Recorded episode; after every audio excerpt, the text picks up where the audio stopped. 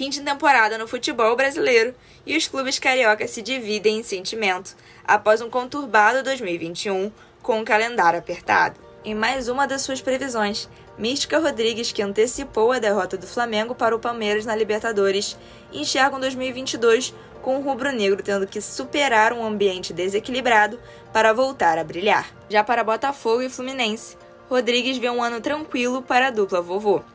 Com um grande desempenho sem risco de queda, eles continuam na Série A. O Vasco da Gama, por sua vez, amarga a permanência na Série B, com uma campanha turbulenta ao longo de 2021. E você, o que espera do seu time para 2022? Deixe aí nos comentários.